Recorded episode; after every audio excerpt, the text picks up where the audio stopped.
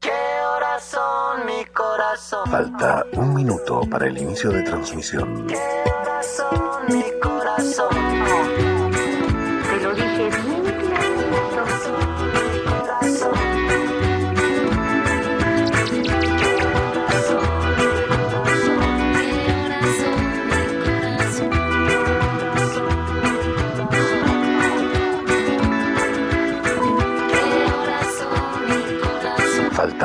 Segundos para el inicio de transmisión.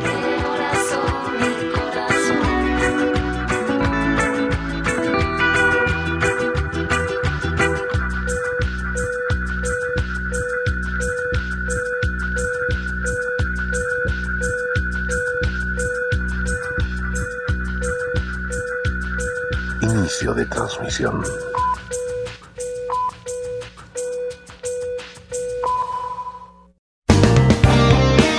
La Radio Tomada es una iniciativa del Centro Cultural de España en El Salvador.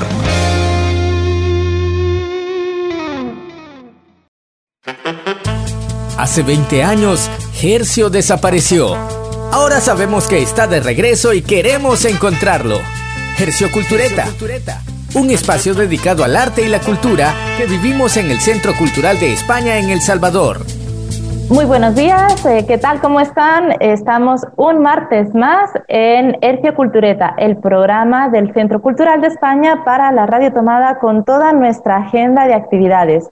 Saludos también a todas las personas que nos escuchan a través de nuestro podcast en las diferentes plataformas de Spotify, Evox o SoundCloud. Recuerden que pueden escuchar todas las veces que quieran este programa a través de nuestra web www.laradiotomada.cc. Y como cada semana tenemos invitados, agendas, actividades, buena música nacional y como ya podrán ver aquellos que están conectados a través de Facebook Live, hoy nos eh, acompaña un querido amigo, eh, siempre muy vinculado al Centro Cultural de España desde hace muchos años y que nos alegra poderle volver a ver y tener acá, Caco Valladares. ¿Qué tal, Caco? ¿Cómo estás? Muy bien, muchas gracias Cristina por la invitación al programa. Súper contento de estar con ustedes. Pues Caco Valladares va a ser nuestro plato fuerte y hablaremos junto a él de cultura maker, así que no se lo pierdan. Acomódate. Porque en Hercio Cultureta disfrutamos el plato fuerte.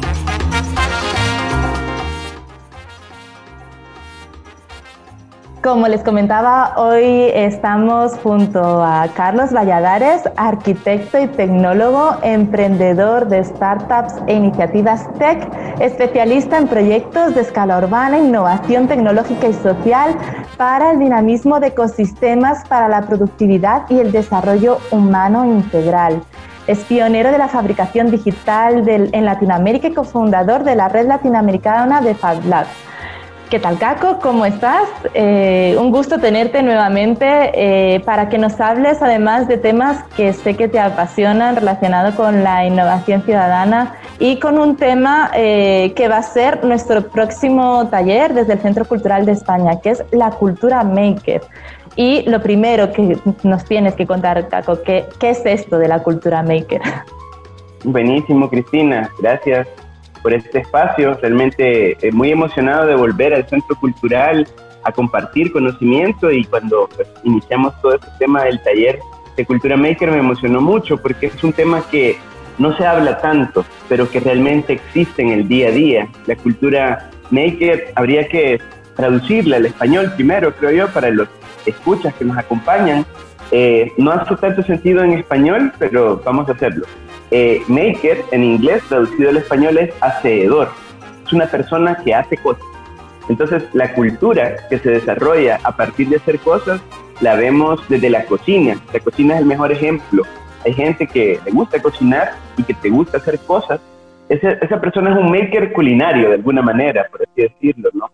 Entonces si nos fijamos, el hacer cosas está dentro de lo cotidiano, hay makers como profesionales, digamos, que estudian para hacer cosas, como por ejemplo un electrónico que se dedica a hacer circuitos electrónicos, pero también hay una persona, por ejemplo, que recoge basura en la calle, que tiene una iniciativa de cuidar el medio ambiente y que recicla. Esa persona también es un hacedor porque con los productos que va, digamos, reciclando, puede transformarlos y convertirlos en un producto, ya sea que lo va a vender o sea solamente por un tema de querer hacerlo. Entonces, eh, así digamos en corto, la cultura maker es esa posibilidad que tenemos todas las personas de hacer cosas. Eso sería así como un resumen bien general. En base a esto, eh, en un par de semanas, el próximo día 14, comienza un taller eh, organizado por el Centro Cultural de España a través del programa CERCA que se llama Cultura Maker, herramientas para el ciudadano hacedor. Eh, que justo la convocatoria está abierta ya eh, en nuestra web www.cccb.org para todas las personas que deseen inscribirse, pero con esto que tú nos explicas, ¿a quién va dirigido realmente este taller? Eh, ¿A gente que le guste la cocina? ¿A gente que le guste temas de reciclaje? ¿Cuál sería ese perfil de ciudadano hacedor? que estáis buscando para que se inscriba en este taller y por qué consideras que va a ser interesante para él? Sí, yo creo que eso es súper relevante, digamos, acotar de alguna manera hacia dónde enfoca el taller. Si bien hablamos de innovación ciudadana o de ciudadanos que tienen cierto activismo hacia construir una mejor ciudad o construir un mejor planeta, ese tema, digamos, podría decirse que es para todos, pero probablemente hayan unos más interesados que otros y yo, digamos, pues casi todo el mundo me conoce mucho por haber estado muy vinculado al mundo de los hablas. Entonces, lo que se busca en el taller es, de alguna manera, teórico-práctica, poder definir qué es esto de la cultura maker un poco más a fondo de lo que te he explicado ahorita en generalidades y lo queremos enfocar con personas que quieren transformar la ciudad, ya sea desde el urbanismo, es decir, arquitectos o diseñadores gente de industrias creativas que está muy vinculada al hacer de la ciudad, a la producción, pero no queremos ser excluyentes con personas que de repente están haciendo, por ejemplo, eh, transformaciones en el espacio público de su vecindario, como por ejemplo gente de colonias que se organizan, juntas directivas, líderes que están queriendo transformar su espacio. Este taller está también enfocado para ellos y hay un espectro medio, digamos, el primer público serían como industrias creativas, gente que de alguna manera quiere saber más de la impresión 3D, de cómo funcionan unas máquinas para hacer cosas, pero también vamos a hablar de la cultura maker sino digital, es decir, con herramientas análogas, como yo puedo con un taladro, por ejemplo, crear un perchero en un domingo por la mañana.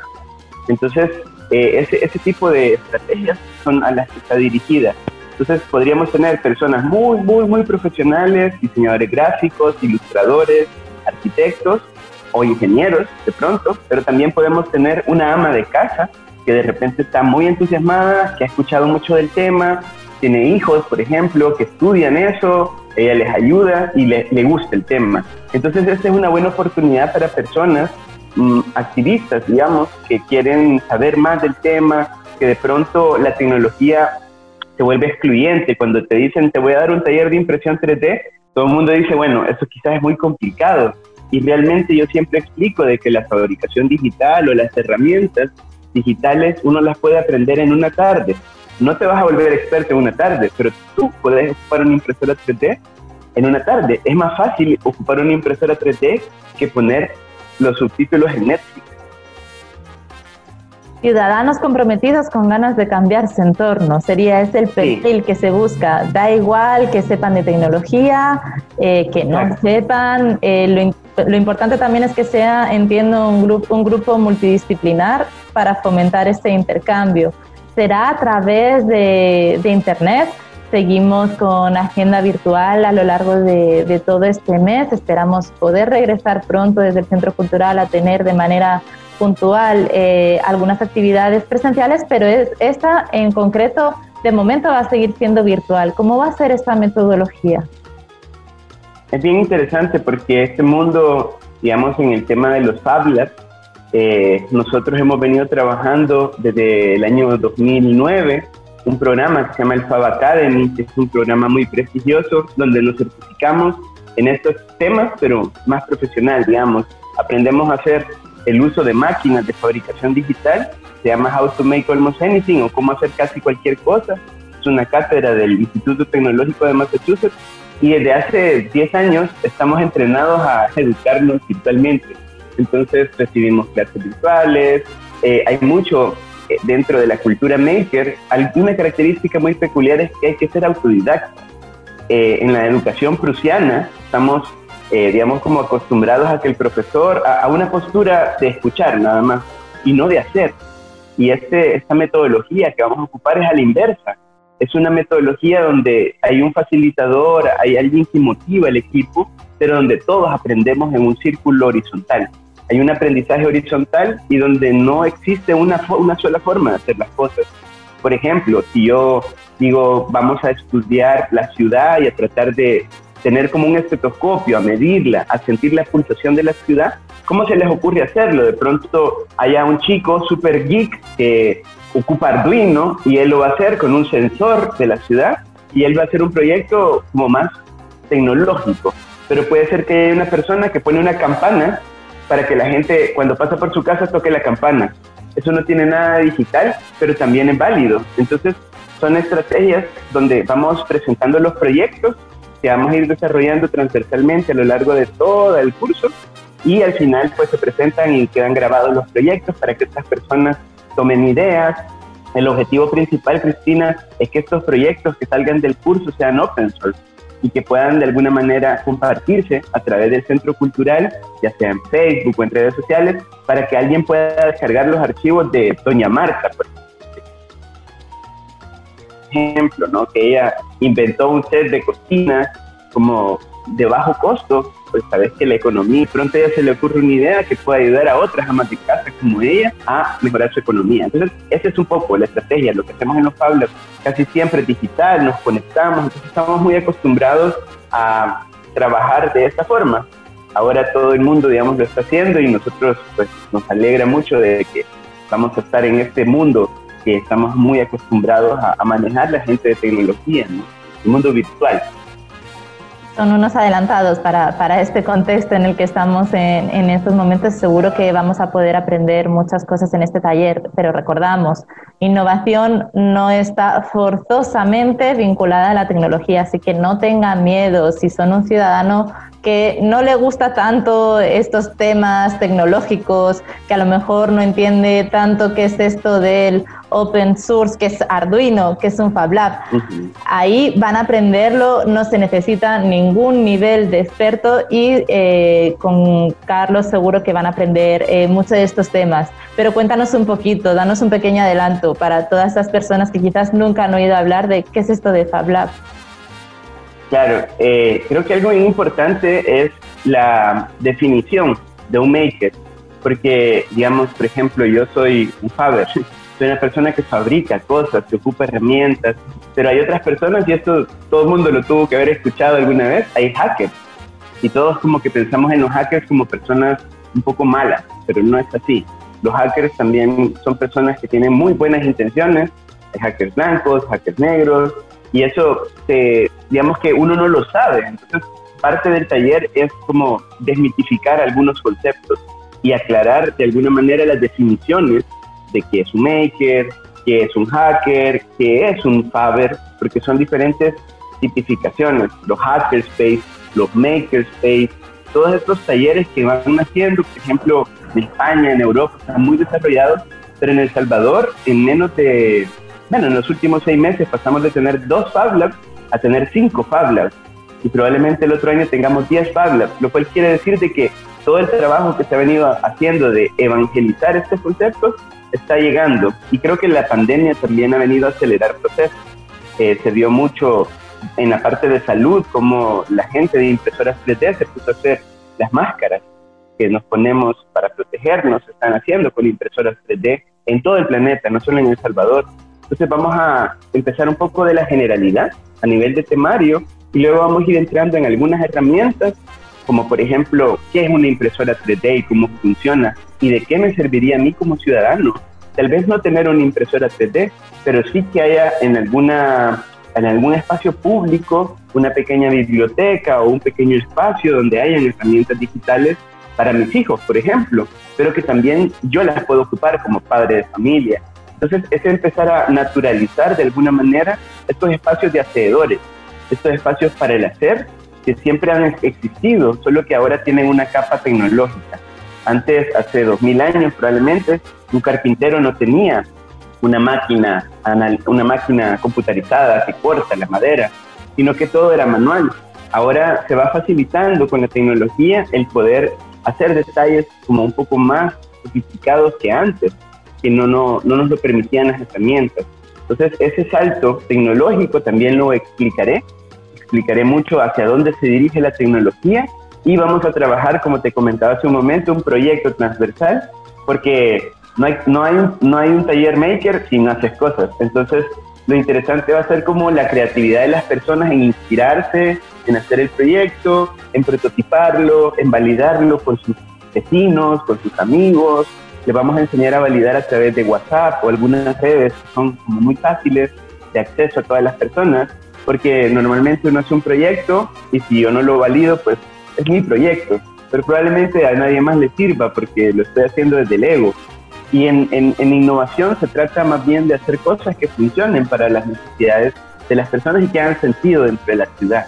Así que ese es un poco el esquema y la última parte pues es bien práctica, de asesorar mucho los proyectos y también de ir viendo que, que lleguemos a cierto estándar entre los proyectos para que tengan esas competencias adquiridas estos ciudadanos comprometidos que van a participar con nosotros de esta bonita aventura.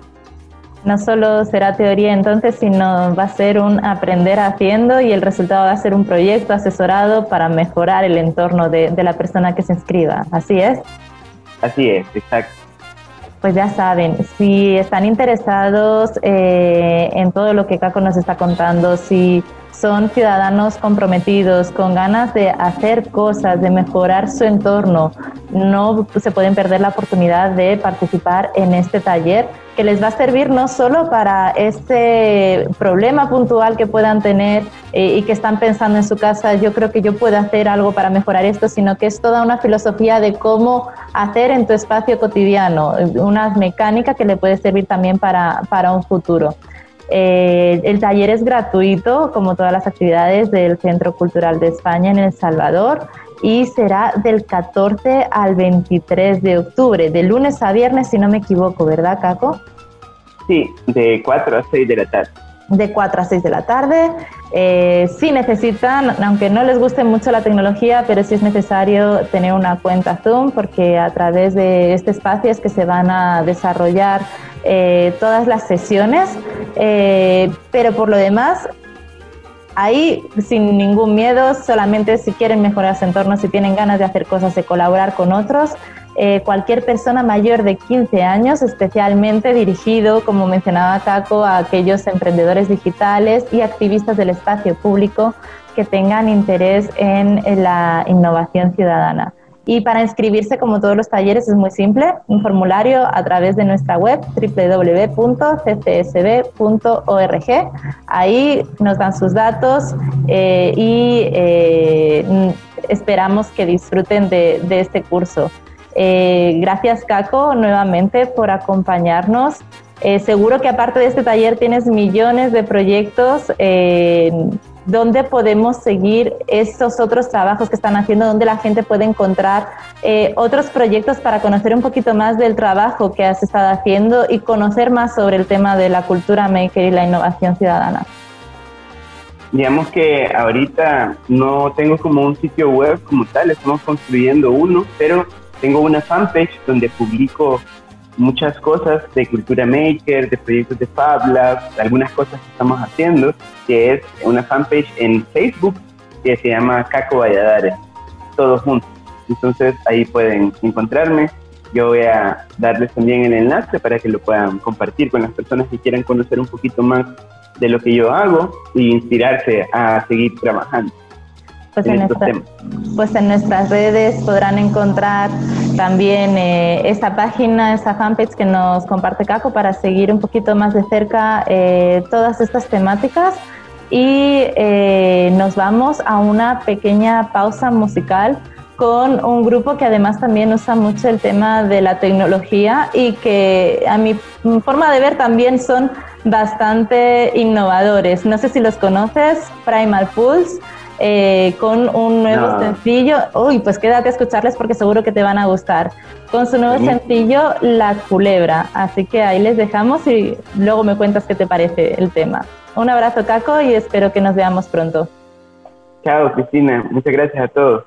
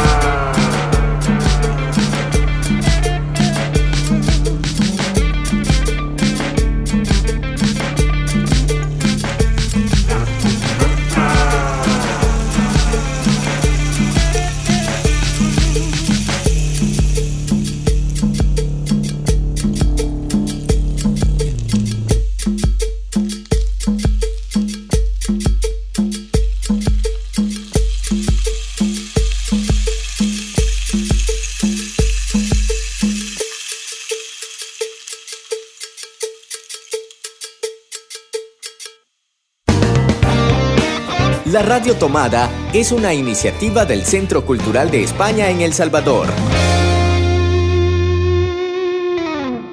Y regresamos de escuchar el último tema de Primal Pulse, La Culebra. Les voy a leer un poquito de este tema porque la verdad es que no tiene desperdicio. La Culebra es un embrujo, una danza y canto primitivo que captura el espíritu milenario del dios serpentante, un ritmo sencillo e hipnótico bajo el sonido del palo de lluvia que asemeja a la jarasca al paso del reptil un gran tema grabado en Los Ángeles y en San Salvador. Eh, enhorabuena. Eh, espero que les haya gustado. Y tras estos ritmos tropicales, electrocumbia, nos vamos a la agenda cultural del Centro Cultural de España, como siempre, con mi compañero Marvin Siliejar. ¿Qué tal, Marvin? ¿Cómo estás?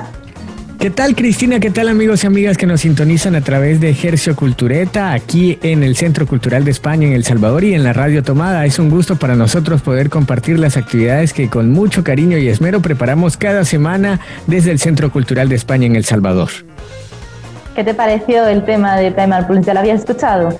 No, pero fíjate que yo soy fan de Primal Pulse. Este, he bailado. Eh, hasta- Por eso Ah, te preguntaba. Por sí, eso no, te preguntaba. precisamente. Es que mira, he bailado con las canciones de Primal Pulse en eh, los eventos que, que se realizaban en la Casa Tomada eh, y era algo donde terminabas todo sudado, donde disfrutabas y con una gran sonrisa en el rostro, porque eh, sus shows son, son, son, son bastante fuertes en el aspecto de que, que te dan ganas de bailar, te dan ganas de, de compartir con tus cheros y tus cheras. Qué bueno que sigan produciendo y que tengamos nuevos temas. La verdad es que este nuevo tema, La Culebra, también es de, de esos que te hacen bailar, aunque sea desde casa. Definitivamente, está buenísimo. Es de ponerlo en la playlist de todos los días. Y aparte de buena música, también tenemos muchas actividades culturales. Marvin, cuéntanos.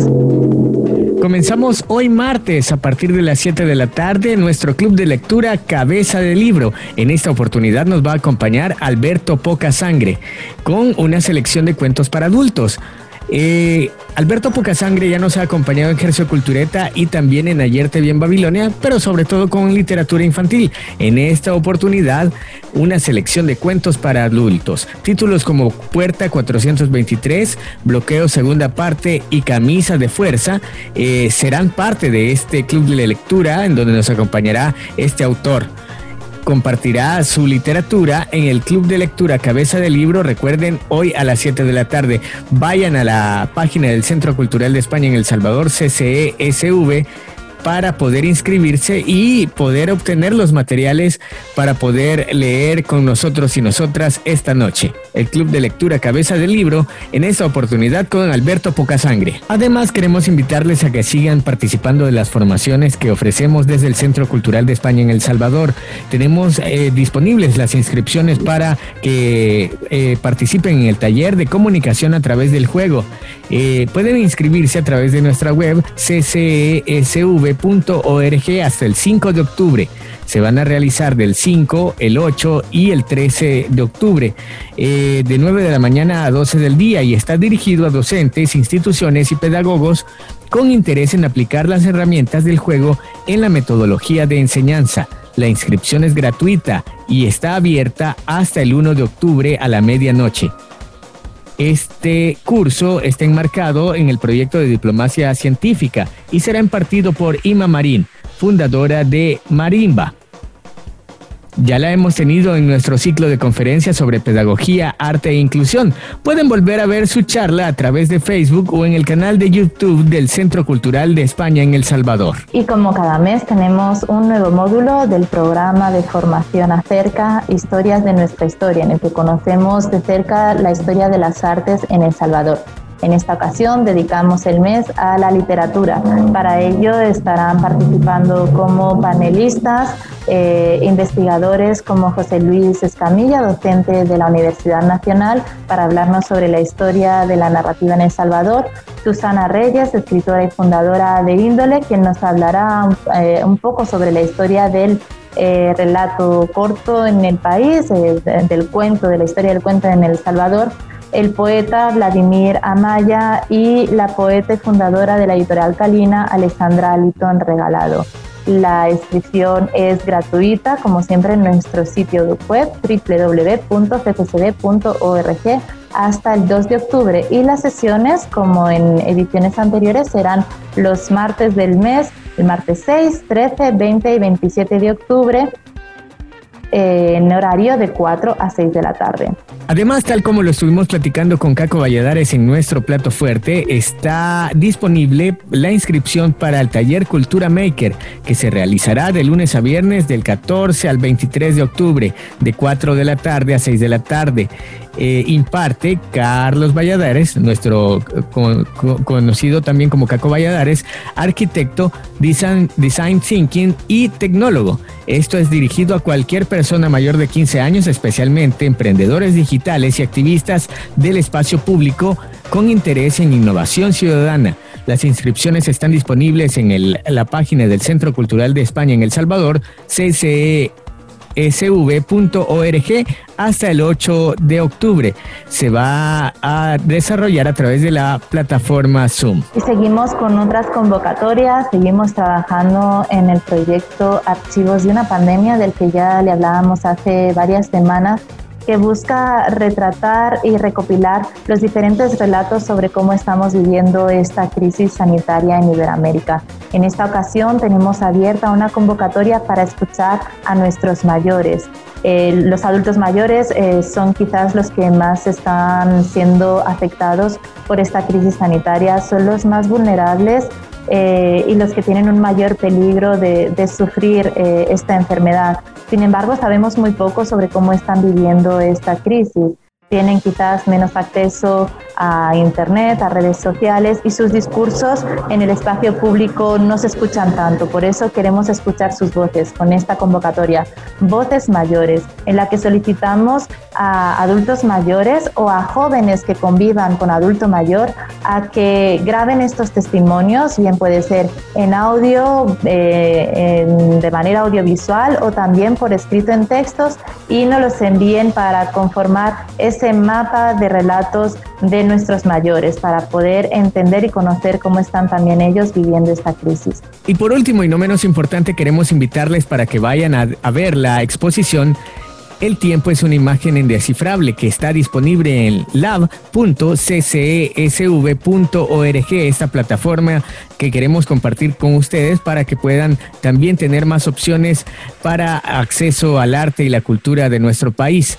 Esta exposición es curada en parte por Walterio Iraeta y también eh, participan muchos y muchas de ustedes que enviaron sus fotografías durante la pandemia a, eh, durante la cuarentena a nuestro eh, correo electrónico del CCSV. Así que les invitamos para que disfruten de esta exposición. El tiempo es una imagen indescifrable en lab.ccesv.org. Y estas son algunas de, las actividades que tenemos previstas para el mes de octubre, que ya casi lo tenemos acá. No se pierdan nuestro próximo programa el martes a las 10 de la mañana, porque les estaremos contando todo el resto de actividades que tenemos ya previstas para este mes de octubre, en el que les adelanto, empezamos a tener algunas actividades eh, presenciales siempre con mm, seguridad y con todas las condiciones sanitarias. Muchas actividades, muchas formaciones las que hemos compartido en esta oportunidad con ustedes. Les invitamos a que participen porque son diseñadas especialmente para ustedes con mucho cariño y con mucho esmero desde el Centro Cultural de España en El Salvador. No hay tiempo para más, nos tenemos que despedir, pero regresamos la próxima semana y recuerden que también el podcast lo pueden escuchar en la radiotomada.cc. Nos vemos el próximo martes. Un abrazo, Marvin. Nos vemos y nos escuchamos. Abrazos, Cristi. Hercio Cultureta, un espacio dedicado al arte y la cultura que vivimos en el Centro Cultural de España en El Salvador.